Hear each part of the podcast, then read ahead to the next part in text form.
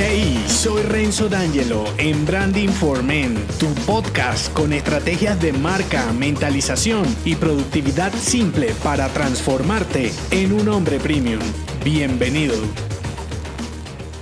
La negociación es el último round de tu estrategia y a su vez el inicio de lo que será una experiencia memorable para ti como hombre de negocios y para tu cliente. En este asalto pactas las cuerdas e inicias el espectáculo que armonizará, si lo hiciste bien, en una vivencia diferente. Estás escuchando la saga Branding Experiencial, 5 rounds para un businessman. Una negociación win-win en mente fue tu objetivo en la persecución. En esta etapa del proceso vivencial de tu cliente, ya es una realidad. ¿Esto qué quiere decir? Que partirás de una negociación en donde ambos tienen todas las de ganar. Tú estás a gusto con tu cliente genial y él está encantado contigo y tu entregable. La negociación es como un tratado en donde pactas con tu cliente las condiciones que determinarán la relación comercial. Y como en todo lo enlazado con el personal branding, la cadena de coherencia será un eje fundamental. Lo que te quiero decir es, aunque hayas hecho un trabajo impecable con tu distintivo en los asaltos anteriores, si pierdes la coherencia, perderás la vivencia. Dicho esto, tu siguiente pregunta lógica será, Renzo, ¿cómo doy a mi cliente una experiencia única en la negociación? La teoría es simple. Recuerda que la vivencia de cada individuo dependerá de diferentes variables como te lo he mostrado a lo largo de la saga. Ahora, esto no es una limitante, sino una oportunidad para que cada acción que ejecutes esté centrada en que contigo la experiencia sea diferente. La vivencia de tu cliente, entre otras cosas, estará marcada por dos condiciones. Óyeme bien, su interacción y participación. La interacción es el protagonismo que tiene tu cliente dentro de la negociación y su ejecución. Y la participación está más relacionada con que si tu cliente debe ejecutar algo o es un simple espectador. Estas condiciones son claves. Cuanto menos protagonismo y ejecución tenga tu cliente, mayor será su expectativa y en consecuencia su juicio. Lo ideal es que diseñes una vivencia equilibrando estas dos condiciones en donde ambos interactúen y participen durante la negociación y su ejecución. ¿Me hago entender? En mi caso, lo que más me ha funcionado y he identificado como elementos geniales a la hora de usar la experiencia como distintivo son estas tres constantes. Tres constantes para tu negociación comercial. La primera, transparencia. La segunda, exclusividad. Y la tercera,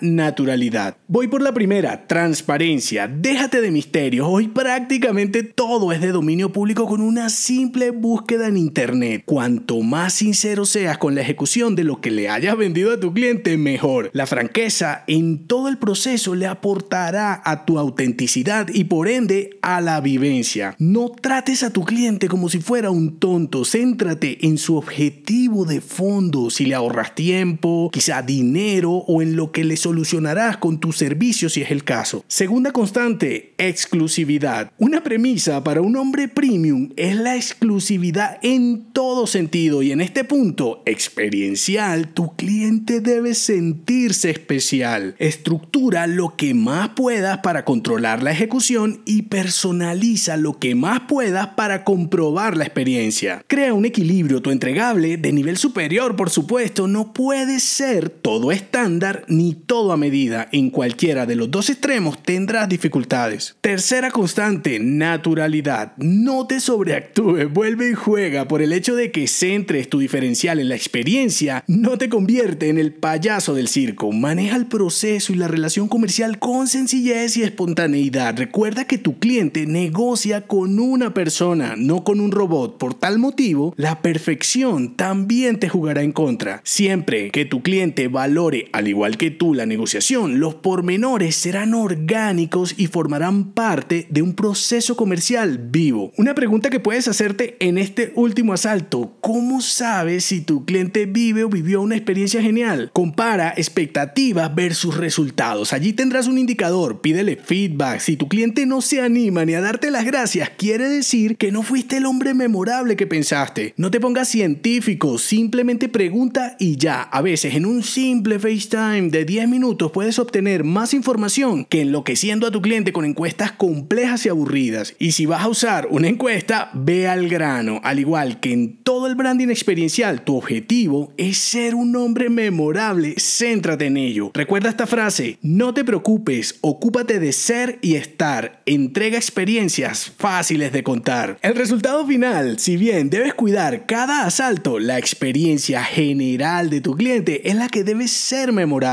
Puede ser que en todo el camino haya momentos en donde la vivencia no sea la mejor, sobre todo en procesos que involucren cambios o acciones que no le gusten a tu cliente. Esto es muy común en consulting, por ejemplo, en donde tú debes recomendar a tu cliente ejecutar acciones diferentes a lo que él viene haciendo. La cuestión va de que si al final la experiencia en conjunto fue genial, los pequeños detalles incómodos se perderán en la historia. Con esta reflexión para vender como un hombre memorable, finalizo la saga de branding experiencial. En la próxima entrega te compartiré un bonus con mi speech final.